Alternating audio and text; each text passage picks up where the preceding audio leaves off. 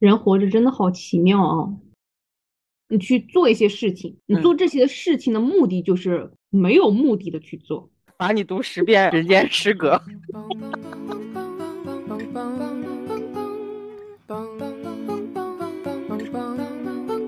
Hello，大家好，欢迎来到废话大师，我是老梁，我是熊。咱们今天说一点比较轻松的话题吧。就是刚才我和老梁在聊天呢，就是说起来，嗯最近在看一些书啊，能怎么说，像在补饥荒一样。补 饥荒，就以前落下太多了是吧？就是最近这三年啊，感觉就是一直停留在三年前。对，然后现在过了，但是好像又没过。对，然后现在感觉好像这个生活好像慢慢要找回来了，也也想做一些就是找回自己这么一个事儿吧。嗯嗯，刚才我们自己就是私底下在聊天的时候呢，就是聊着聊着觉得非常有意思啊。就是怎么说呢？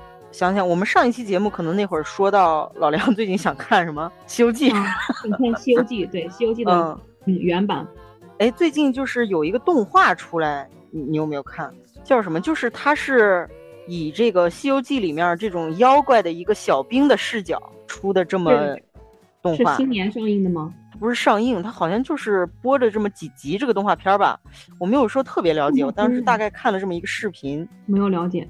嗯，就是上次你在说这个《西游记》的时候，我突然就想起来这么一个东西，就是说什么唐僧要路过哪个地方了，然后这个大王就下达命令啊，就是说底下的小兵怎么着，就是如果能把唐僧抓着的话。啊，就给他分一口这个汤喝，然后下面的小兵他就动画片吗？不是微博热搜里面的一段话吗？是是个动画片儿。哦，啊，然后挺有意思的。就这个小兵他当时就是跟他妈说，就是什么妈妈，我好想想什么想离开什么山去看看。然后他就出来当了这么一个大王底下的小兵，然后就兢兢业业的做什么剑弩啊，怎么样？就是又什么又烧火怎么样的？他只是想要。他只是听到大王给他画的这个大饼，就是说分他一口这个汤喝。你这不是讲职场的吗？对，就是挺有意思的。所以我就想看《西游记》，我就觉得他就是讲职场的。可能是因为我现在的工作工作原因嘛，可能是现在，所以我可能想看一下职场。啊，那时候喜欢看《红楼梦》，是挺有意思的。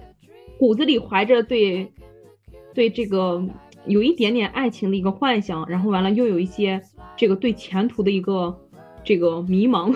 所以那时候想看红楼，嗯，然后完了现在就现在这样职场就是嗯嗯升和这个跳还是留在你现在，你到底要怎么去突破自己？然后完了，所以就又又想去看一下职场里面的东西。就是没出没出来一段的时候，其实有一些这个文学作品啊，它真的一定程度上会给给你很多力量。嗯，它是它其实它就是默默在影响你的。它其实不能叫影响你。我觉得反而他有时候是可以叫什么呢？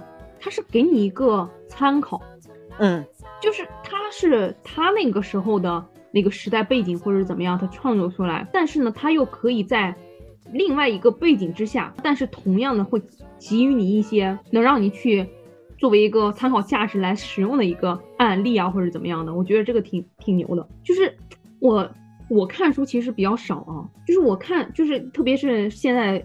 稍微年纪大一点的时候，我现在看论文，我都是挑着关键字儿看的。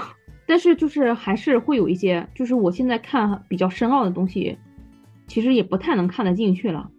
就典型的就是钱钟书的这个《围城》，我看好多遍我都没有看完。我每次我都说，我说成什么我也要把它看完。我到底看他讲点啥？每次都看看不多的时候，最多可能看到一半，我就看不下去了。我说写的都什么东西啊，唧唧歪歪的。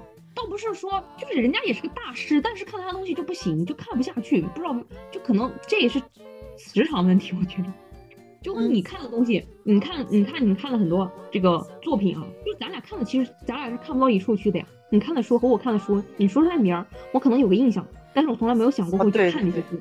嗯，对，咱俩看的东西就是非常不一样。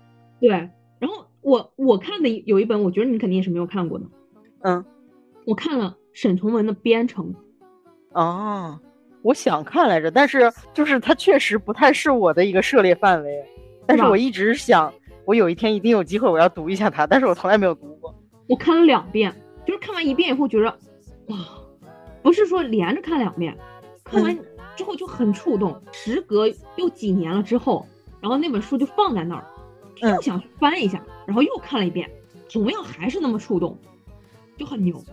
所以我就觉着，就可能是，可能是因为我是北方人，看北方人写的东西好像更有共鸣，就是了解他的一个话术的一个表达是怎么样，我能理解得了，所以可能看起来不是很吃力。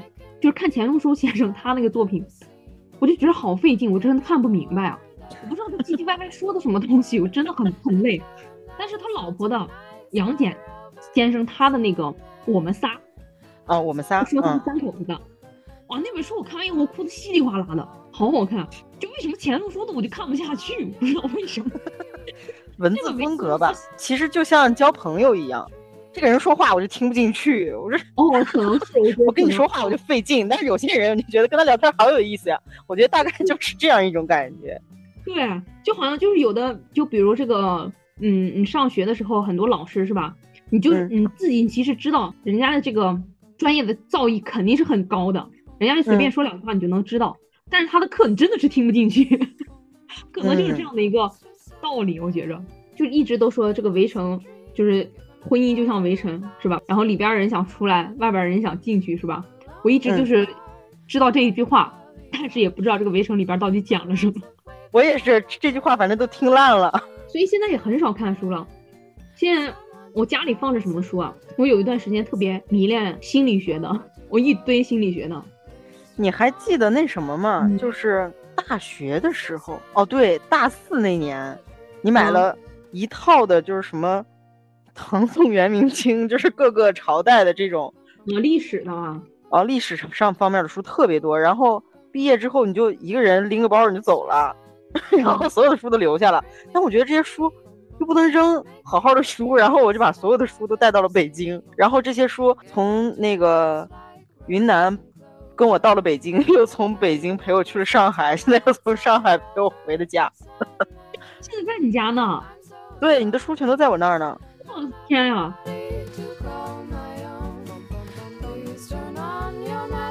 现在有看什么小说啊？也很少了，真的是。我觉得是一个阶段一个阶段的，这一切要先从我八岁讲起。咱们小时候那个时候读书氛围，我觉得还是挺好的。当时什么信息没有这么发达，那个时候没有手机，对，没手机，然后就是看电视。完了，当时上小学嘛，每个礼拜那个周末的时间。打发时间都是去新华书店，当时就是在新华书店看书，坐在那儿。从我最小可能还不太看就是带字儿的书，呃，不是刚开始看带字儿的书，看什么？看老夫子。然后后面开始看那个什么，我印象比较深的看的第一本就是这种比较有意义的，叫什么《最伟大的教育》，写什么海伦凯勒的，嗯，就海伦凯勒老师写的这本书。然后再到后来，可能就是上初中看那个言情小说，嗯。然后上了大学，疯狂迷恋那个东野圭吾，然后你还送了我一整套的东野圭吾的书。哦，我这里现在有一本，就是我之前可能自己看了四五本儿，然后你你送了我全，就基本上属于是全套了。然后我现在可能就只有一一部或者两部没看过了。哦，我这里没有东野圭吾的，我有夏目漱石的和我的猫。哦，对，你还你不光是那些，好像还送了我什么？呃，像是什么雪国呀，什么之类的，就是呃三岛由纪夫什么之类的，反正送了我很多。当时我那时候好文艺呀，嗯，咱们都挺文艺的，时代的那时候。然后再到我开始工作了之后，就是一个阶段是喜欢看王朔，嗯嗯，看王朔，看阿成。当时给我反正印象比较深的是阿成的一本《棋王》。它是三部曲：棋王、树王、孩子王。其中棋王是怎么回事？然后当时就是那个上班嘛，工作，天天迟到，然后每周他就会统计一个迟到次数最多的人，然后在公司例会上表演节目，然后我就给大家分享这么一本书，读书笔记。对，读书笔记口头报告。齐王就是可能大部分的剧情我记不太起来了，就是印象让我最深的就是这个齐王本王啊。嗯，他叫王一生，他是什么？就是他这个书里面讲的是那叫几十年代，就是那个知青下乡，啊，这个时候的事儿。然后其中这个王医生呢，他们就是到了农村啊，然后这个王医生他就是特别爱下象棋。他的第一副棋呢，是他的父亲用那个木头块儿给他刻出来的，给他刻出来，然后打磨了送给他的。然后他当时他痴迷于下棋到什么程度呢？就是呃，其中我记记着有一个情节是他们在这个村子里面就是比赛下象棋啊，就是一轮一轮这么车轮战。然后战到最后只有两个人，他们两个人就是下了一天一夜还是两天两夜这个棋就不吃不喝。我天，就是一直在下，围着棋王吗？对，就是从白天下到黑夜。就是王医生他当时就是这么一个只知道下棋的人，不吃不喝，只知道下棋，什么都不会干。嗯。然后在这个书的最后呢，就是这本书的书里面的主人公，他在很多年之后，又在火车上碰到了这个棋王王医生。然后当时王一生就在车火车上，就是吃大肉、喝酒没有忘了，反正就是，就是当时就是短短的那个文字吧，反正描述他就是两眼放光，满脸冒油，嘴上也冒油，就是在吃东西。然后就问他说：“哎，你现在还下棋吗？”然后他就说：“我好像看过这本呢，我是不是给你讲过呀？”哦，可能是你接着说。反正有一段时间，我可能就是逢人就讲，当时那个对我的感 感触是在震撼，就是他就说。下棋哪有肉好吃啊？就是之类的这种话吧。嗯，被同化掉了。对，就是淹没了自己，让我非常难受。这个给我的记忆就是太深刻了。当时也是在我想想，可能工作一两年的时候吧。当时看到这个，我觉得给我还是有一些启发的，虽然可能 没太用好。就是你看什么有启发，其实就是。跟你当下那个处境是相关的，嗯，我前段时间我看了什么？我看了开载智的《人间失格》，嗯嗯，然后他的三部曲，他《人间失格》他自己做了个介绍，他说，失格就是丧失为人的资格，嗯，就是以前一直觉得《人家是个》《人家是个》也不知道是啥，然后完了就捧起这本书来去读的时候，然后完了觉得好丧呀，本来就挺丧的那时候，你知道吗？读完这本书以后更不知道自我，然后不过后来反过那个劲儿来的时候就想，他那么丧呀，我跟他比其实真的好太多了。于是我走出来了，逆向的给逼把自己给逼出来的，不是治愈了，就是劝退出来的。就就这个东西，其实我读完之后，你可能有的那个名著，就是他这个他这本书，我觉得给他的这个。赞誉就是好像我来评价的话也没有什么水水平水准啊，但是我读完的话，我觉得对我的触动并没有很深，嗯，就甚至有些东西他写的太模糊了，就是可能这个也是语言上的一个差异，我毕竟看的是译本是吧？就是不太明白他那个可能影射的是什么，想表达的那些东西是什么，可能没太能读得清楚，不像读这个中文的这个著作的时候。他有时候他虽然说的比较含糊，但是你大概能明白他其实想表达什么意思，是吧？能读明白，就是这个上面也是有一点遗憾嘛。但是总体来说，看完了之后就觉着，这个人活得怎么这么没劲儿？真的好无语，并且他还是他出生的家庭挺好的，就是感觉他是一步步自甘堕落。回头你也可以试着去看一下。我觉得这个书好适合我呀，哦，没准负负得正呢。对，对，你有可能会富的更富，跌入深渊。然后看了这个之后呢，接着就是当时买书的时候就是随机买的，嗯，还有一本这个《月亮和六便士》，听着很梦幻的一个名字是吧？但其实其实内容真的也挺怎么讲？它不能叫浪漫，它是也挺迷幻，就是带有点幻想的那种主义啊，嗯，就是很理想化的一种状态啊，他就讲了一个。这个人他本来是有自己工作的，应该是，然后有自己的家庭，他就抛妻弃子，然后完了就就说你想离婚就离，怎么样的，反正我就肯定要脱离你，我去活自己的生活。然后他就跑到一个孤岛上头，他一门心思的就想去画画。然后后来成就怎么样呢？好像也画出来一些东西了，就时间很长，但是前期的话就很很不被理解的。就这本书我后来还没有看完，就后来中断了。就看到这里的时候，好像就。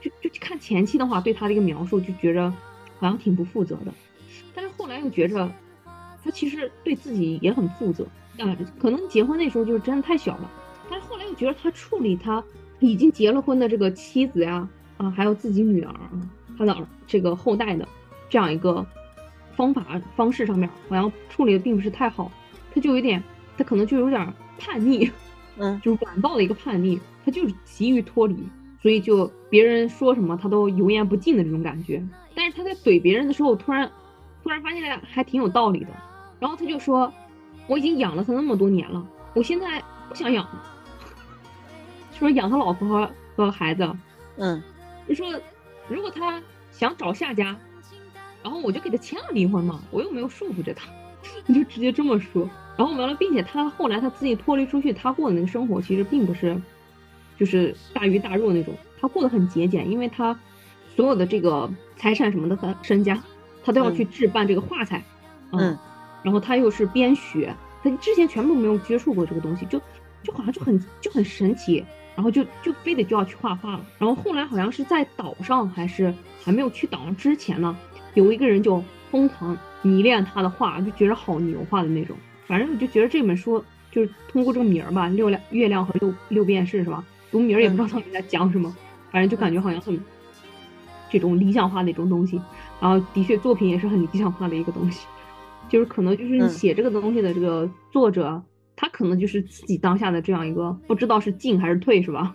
他自己比较明，嗯，然后完了给畅想出来的一个场景吧，一个解决的一个办法途径，我听着什么感觉呢？嗯，我听过这个书，但是我从来没有看过，嗯，但是你这么给我讲，我觉得很像你。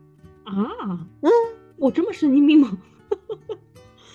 不是啊，我觉得是一个很积极的事情啊，怎么？就是突然有一天，嗯，想干一件事情，然后就。尽全力去做了，然后你也做成了。反正我一直觉得是很牛的一件事情，就是对别人可能是不负责的嘛，就可能哦，怪不得我看刚开始的时候，我觉得很生气。就有时候其实我我在跟我家里反抗的时候，我也觉着我怎么能对我的生生父母发火呢？置置气呢？我真的好不孝啊！但是后来我就有时候我就又觉得，就每天自己反反复横跳，就快人格分裂了，就说我凭什么我不能活我？哦，你这么一说的话，好像真的有点像，他是脱离的，对，而我依然还在挣扎着。哦，这这也是为什么我我读了这本书啊，这也是个契机吧，就还是很神奇哦。嗯，你呢？你现在？我现在在读《一九八四》，它是哪一个《一九八四》？就这本书名是叫《一九八四》，然后这本书呢，其实一直在豆瓣排名，就是一直可能就是前五吧，每天都会看到，但是从来没有想过我要去看一下它。我就听这个书名，其实我真的也没有什么欲望去翻它。嗯，对，就是他是说什么呢？就是在就是他们活活的这个时代里面，或者说是四九年出版的，对，一九四九年出版。嗯，但是他写的是一九八四。对，那他也就是他写这个书的时候，对他来讲是预测的、预想的未来几十年的一个社会状态是什么样？大概是吧？不不不是，也不是。他是我怎么跟你说？我我给你念一下这个词条上对这个书的那啥吧，我就不用我自己的话形容了，形容出来太敏感了，可能。就是这部作品中，奥威尔刻画了一个令人感到窒息的恐怖世界，在假想的未来社会中，独裁者以追逐权力为最终目标，人性被强权扼杀，自由被彻底剥夺，思想受到严制钳严酷钳制，人民的生活陷入了极度贫困。下层人民变成了什么单调乏味的循环，什么什么什么之类的。反正就是我现在在看《一九八四》这本书，就是我觉得看过的人应应该也不在少数，或者是听过他的人。嗯，如果没看过的话，我其实还是挺建议大家看一下的。确实，其实是一本不错的书吧。遇到不太理解他在说什么的这个人，其实你也没必要去深究。我觉得他要是能看进去，嗯，说明他能理解。如果一开始就是看看一段时间他就放弃了，说明他理解不了，就是能看进去会看完的，也挺快乐的。嗯，因为我觉得如果不太理解他在说什么的话，看不下去，觉得挺无聊的会。我记得你在大学那时候，你好像看了，就是那时候也不知道为什么，那时候可能就是手边有什么书就去看什么书。我记得那时候你看了《第九个寡妇》，好像是有这么一本书。哦，是那个那谁写的？严歌苓。但是后来。我是毕业了之后，我后来看这个莫言的，呃，《丰乳肥臀》，感觉有点像那个第九个寡妇。我觉得他们是应该讲那个时代的事情，好像就大差不差是吧？都有很多相同点。他是他是东北的吗？讲这个第九个寡妇是是北方的事情吗？忘了哎，反正他是讲饥荒那个时代的事儿。然后后来我看这个莫言的《丰丰乳肥臀》，就是好像嗯他不是这一本书得的这个诺奖，但是我接触他的作品就是只有这一本，嗯。就看就特别通俗易懂易懂啊，就是那种也很能带入的进去啊，可能就是嗯。北方人的这样一个思想上的一个这个理解起来比较方便嘛，共鸣。就是余华老师这段时间特别的火，我也是嗯。想到他就是说他嗯，那个靠活着活着，是谁说他采访他的时候说，感觉读嗯他的作品感觉很像那个海明威，他说那看来他他他的文文学文化水平也不高。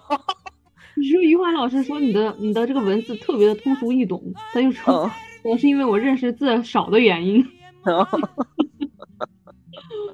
就是他的活着活着，好像就是这个结局，好像是相对比较悲剧一点，好像是吧？嗯，嗯，就听这个名儿，其实感觉就很难呀。就是他把悲伤全部都留给读者了吗？就是就是活得好的，谁谁写活着呀？是不是？活得好的也不写死对，了呀人家。考虑这个，人家考虑这个活着的事儿，人家人家想的是更大的事儿。所以这本书我就一直也没有提上我的日程，没有想着说去看一下。但是好像，哎，可能就是再过几年的话，这个人逐渐步入中年了，可能有一些感触了啊，就想体会一下活着的乐趣。你看，其实 你刚才说那个读莫言的书，就是感觉嗯就是通俗易懂，他的这个话就是嗯看着很舒服。嗯，当时有一个阶段就是迷恋王朔吧，看王朔的东西也是这个感觉。你读他的书，就是感觉好像自己就是从那个时代这么走过来的，啊，就是很有代入感，是吧？对，代入感太强了，就是发生在自己身边的事儿一样，就是说的话也就是平常咱们说的这些话。啊，嗯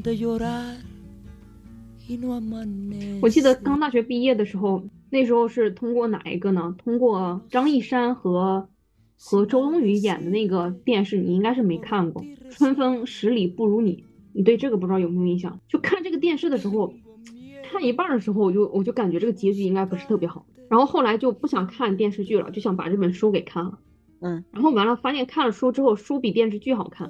然后它里边儿的那个就是没有得到的那种，那叫什么遗憾，就能更比影视剧里边更感同身受一点，感觉就是错过就是错过。那时候还是挺挺想看的，所以冯唐好几本书我都有，我都有买上，我想看来着。我看完这本之后啊，后来他的作品我就没有看了。然后那天去就在在北京的时候，在那个嗯小雨家，他那儿有一哦本冯唐的诗集，我就 我就和小雨说，我说冯唐这个人真的特别的自恋。然后完了，当时我反正我就说，我说我说感觉冯唐这个人真的特别自恋。然后完了嗯，当时就说就说，哎，好像也有人说过，说怎么觉着的。我说就是看他，就那时候看《春风十里不如你》的时候，他写到后来的时候，就很多他其实是根据自己的一个这个情况去稍微加改动给编出来的这样一本。嗯，然后再有我说哪一个正经的给自己写诗呢？这得得得得多自恋一人呀！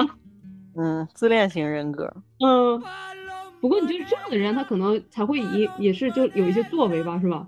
就觉得自己就是顶好的，对我一直特别羡慕这种人。就是他其实他他不是说他就是吹的说我我怎么样，他是发自内心的觉得自己就是牛。嗯，对，生活中我虽然有点不太喜欢这样的人，但我非常羡慕他们。有这样的底气和勇气，嗯对，就 是不知道从哪儿来的，谁给他们的？我也想这样，我还是不想那样，比较招人烦。就是他们自己快乐呀。你不觉得这种人他们通常自己非常快乐？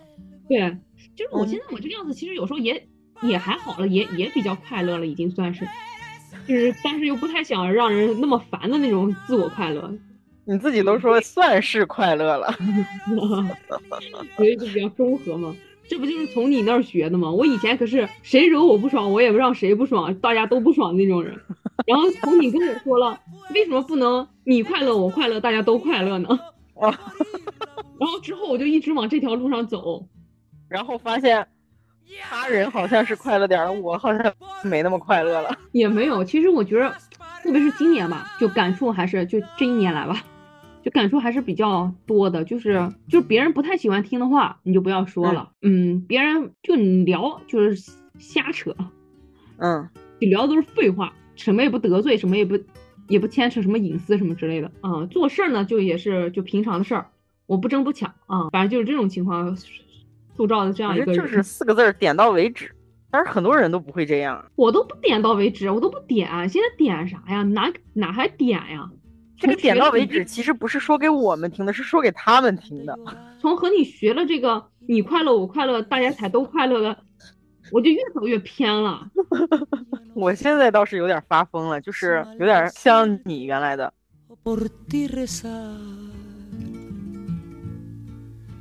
其实还有很多，就是可能给我留的感触，就是就是是一个当下的感触，然后很多是一些潜移默化的东西，像是哎，我想想，可能像是当时看那个就那种畅销书里面的什么《追风筝的人》之类的这种书，嗯，虽然有点烂大街，但是也是一度给我挺深的影响。包括我现在也经常看一些什么中东，或者是一些战争题材的电影啊、影视也好啊、书书也好的，也，就是对这些还是比较感兴趣。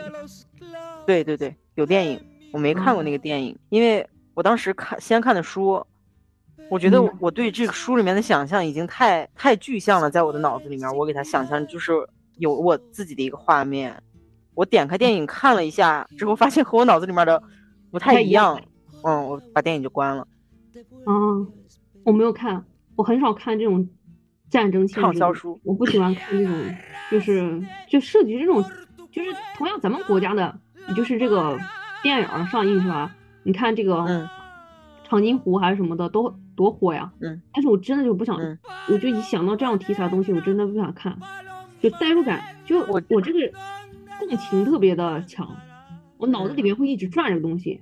我也知道他，你还是别看了，因因为连中国拍的你都不敢看，其他地方更不敢看。我觉得嗯就是中国拍这种战争片，它更多的是一种热血，啊，渲染的就家国情怀嘛，对。然后，但嗯是国外很多战争片儿，它是相对就有点写实，是吧？对，它是写实，会更让你难受。嗯，所以不太想看这些东西。呃，昨天跟高高他们吃饭，嗯啊，就就是这两天跟朋友一起吃饭，然后呃认识另外一个朋友，然后这个朋友的朋友，他嗯是一个摄影师，然后他是做什么呢？就是他拍商业比较少，他主要他是做纪实类的摄影。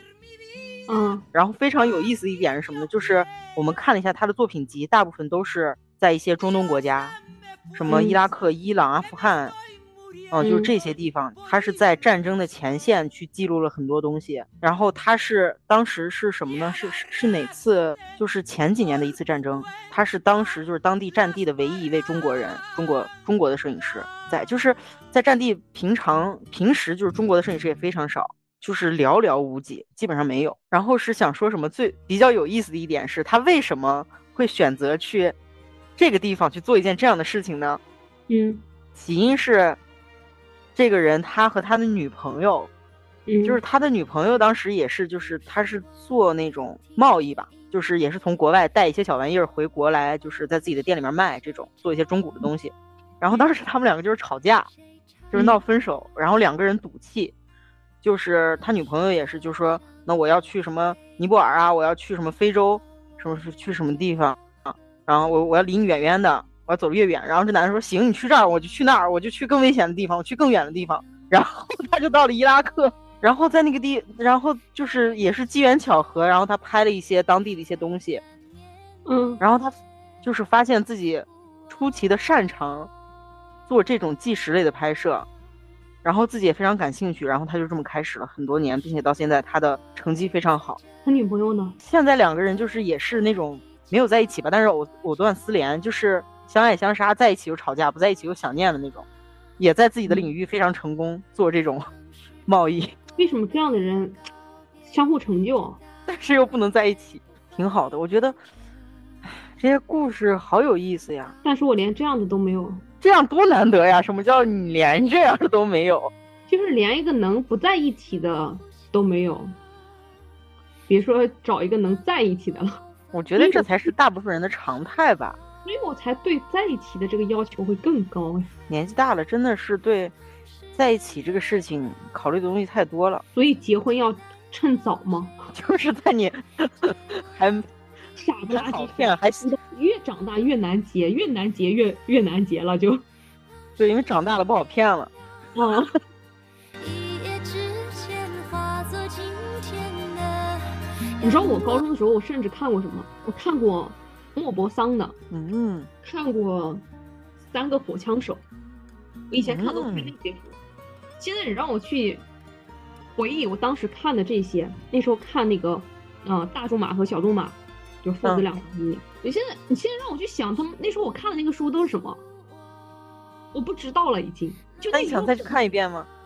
不想了，现在没有精力，我现在连我想看的东西我都没有时间去看，就抽不出来时间，就是和你这个人懒惰是有是有关系的嘛。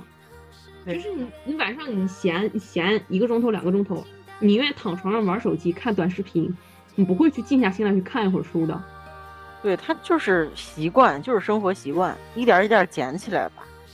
我现在想起来，就是那会儿，可能到我初中吧，就当时有一个嗯画面，就是一直在我脑海里面，就是上初中的时候，有一次家里面停电了，然后可能就是下午五六点那会儿，就是马上就要天黑了，但是停电了，然后全家人就是坐在客厅的不同角落，手里面拿着一本书都在看书，然后可能就是我爸爸坐的那个地方，就是在客厅就是比较偏更阴的地方，那个地方已经完全黑了，看不到了，他就点了个蜡烛在那看书，然后爷爷坐在离窗口比较近的地方，然后我可能坐在沙发上，就当时那个画面就是印象还是挺深的，嗯，那个时候大家都在看书，并且我好像是去年还是前年跟我爷爷聊天，他是在说他特别喜欢看《基督山伯爵》，他说嗯。写的太好了，写的太有意思了，然后就跟我分享了特别多。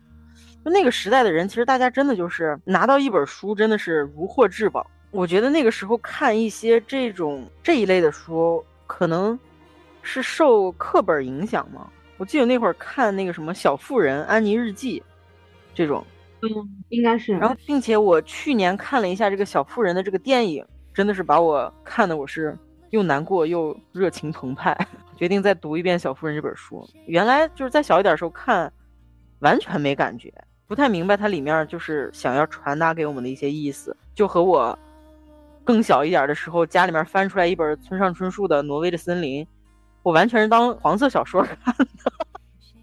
我就是听你说它是一，你，当黄色小说看的，所以我买了这本书。我一样，我我我和那个围城是一样的，嗯，就是每次下定决心坐那儿一定要把它看完，看不下去。你都说我都能当黄色书来看，我都没有看下去。你要是完全把它当一本黄书看，你是看不下去的，因为也没，毕竟也不是太黄。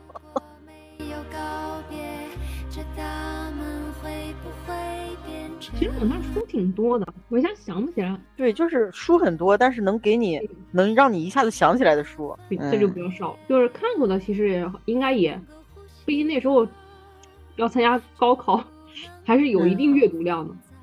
但不嗯行，就是真的都已经丢掉了，我觉着。我现在就是想把这个阅读作为一种计划来做，嗯，就是因为我朋友圈里面有一个人，他是之前工作时候认识的一个编辑，这个人好牛呀，就是他他的朋友圈就是经常会，他会分享一些自己就是最近看了什么书，嗯然后他阅读频率还是很高的，然后会分享一些书啊，或者是对一些什么事情，他有一自己一套特别完整、独立又很丰富的一套见解。我我特别欣赏这个人，但我跟他真的是不熟，然后我就默默的把他分享的很多书保存下来，嗯然后还没看，然后就是慢慢加入我之后的阅读计划。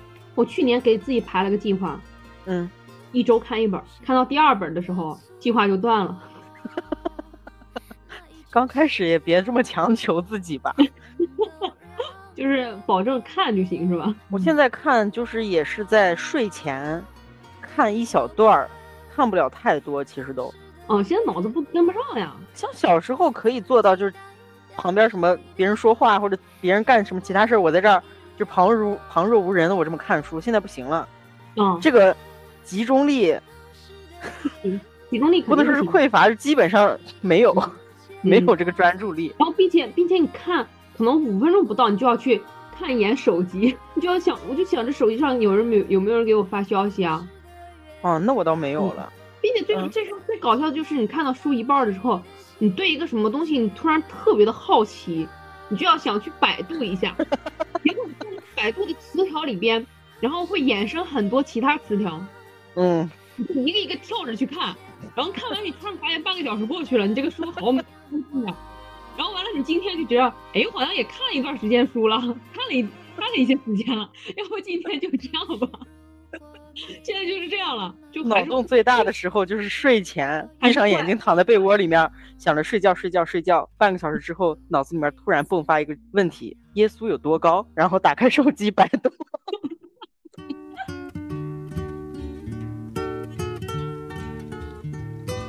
这个真的是得练一下哦，哪怕一天看十到二十页，我觉着。我觉得像咱们两个现在在做这个播客，也是一种练习。我们现在很少会坐下来真正的很深刻、严肃的去探讨一些什么事情。我觉得就是咱们两个在做这些事情的时候，会，哎呀，我这应该怎么表达呢？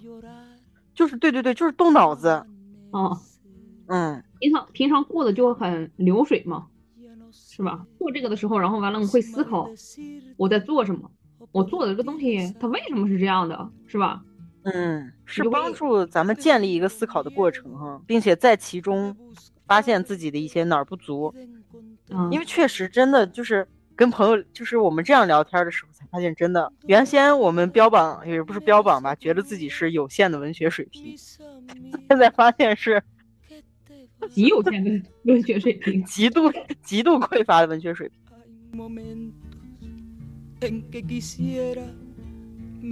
反正就是，不管你是在阅读也好，或者是跟朋友聊天也好，其实它就是慢慢帮我们建立自己的一个思考习惯。我是那天看见个什么话，就是说多去做一些事情，然后做这些事情的目的是去建设自己，我跟你说而不，是说外显让别人看到。你去做一些事情，你嗯做这些事情的目的就是没有目的的去做。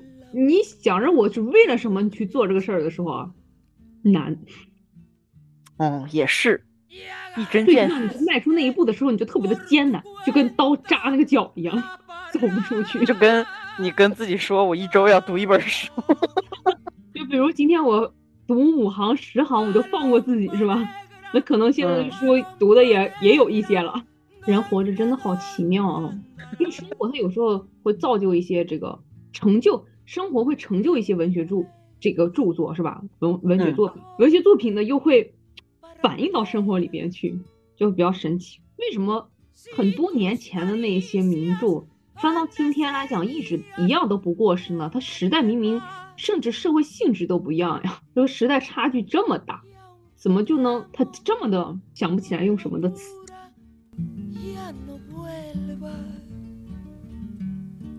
你说是人改变世界的，还是世界改变人的？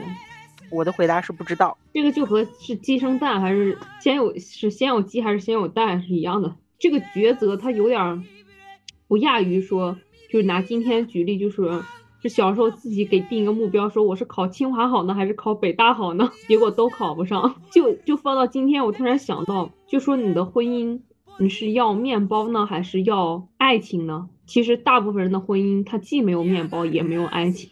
嗯，嗯，这就是在这时代长长河里面 亘古不变的原理、真理。好丧呀！罚你读十遍《人间失格》。